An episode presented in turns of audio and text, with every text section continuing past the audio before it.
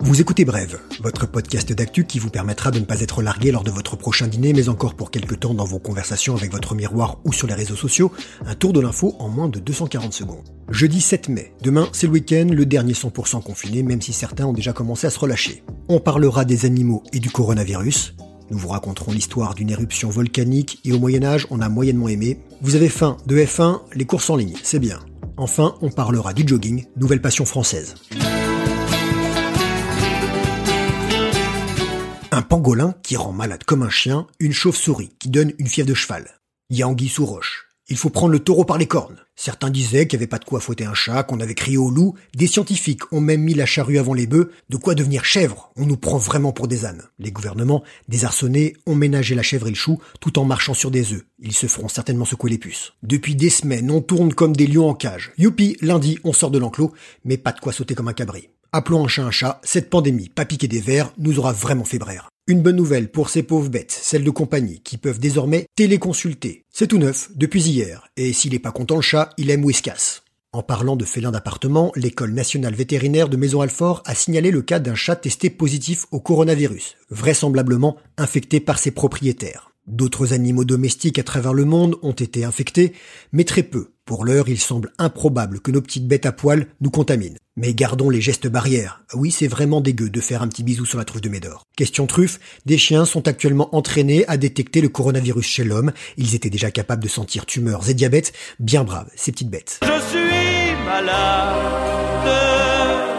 Chanter Serge. Le lama, lui, pourrait soigner. Une étude révèle que le camélidé produirait un anticorps à même de bloquer le nouveau coronavirus. Et on va pas cracher dessus. Rappelons que dans l'Arche de Noé, il n'y avait que des animaux. Après moi, le déluge. Les glaciations vont se retirer et 35 000 ans avant notre ère va apparaître le Cro-Magnon, L'épisode du déluge dans la Bible, justement, serait le premier récit d'une catastrophe naturelle restée en notre possession. Mais la pire catastrophe naturelle de l'histoire remonterait au Moyen Âge. Elle daterait du XIIIe siècle. Les analyses de carottes glaciaires réalisées au Groenland ont révélé une concentration de sulfate très élevée datant des années 1258-1259. La preuve qu'une éruption volcanique a eu lieu peu de temps avant.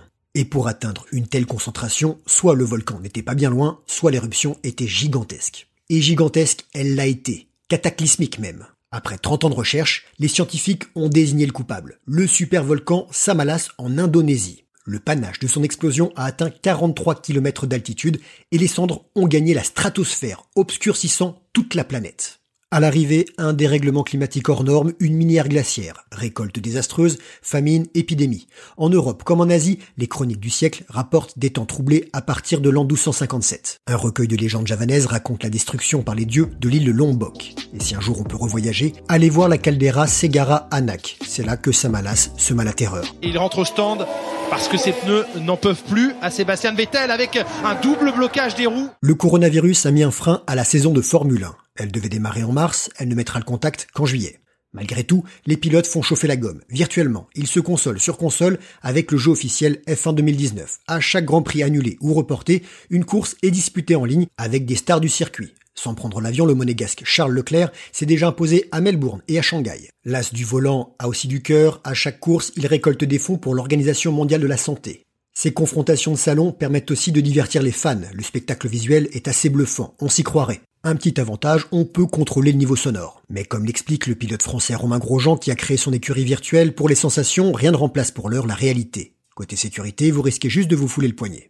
C'est tout de même un excellent moyen de promouvoir l'e-sport qui a donc passé la vitesse supérieure. De nombreux gamers qui jouent en ligne pendant des heures font des queues de poisson aux champions. Prochain Grand Prix virtuel, dimanche, en Espagne. Euh, ça marche si je m'entraîne sur Mario Kart? Allez, encore 20 minutes et j'ai éliminé le burger d'hier. Comment on fait pour enlever un point de côté déjà? Je veux pas jouer les balances, mais nous aurions pris en moyenne 2,5 kg pendant le confinement. Et pour faire face au gros bide 19, beaucoup de Français se sont mis au jogging. Le mot est mentionné pour la première fois en France en 1964 dans le magazine L'Express. Un nouveau sport à la portée de tous. Dans l'histoire, la course a souvent gagné en popularité en temps de crise. Christopher McDougall explique dans son ouvrage Born to Run qu'il y a eu un boom du running aux États-Unis dans les années 20 après la Première Guerre mondiale, puis 70 pendant la guerre du Vietnam et après les attaques du World Trade Center.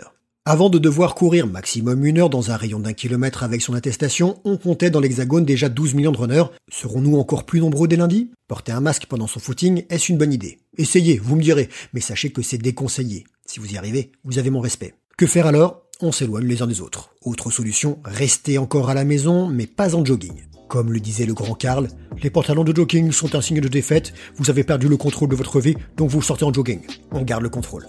Voilà, c'était bref, merci de votre fidélité. Demain c'est férié, une pause pour votre podcast préféré, Repos du guerrier. Il y a 75 ans, une guerre, une vraie se terminait. On se retrouve samedi pour un bref sport avec Édouard Lévy, cavalier. Pour l'actu, on revient lundi à 18h. Suivez-nous sur les réseaux sociaux, parlez-en autour de vous, car l'info, ça se partage.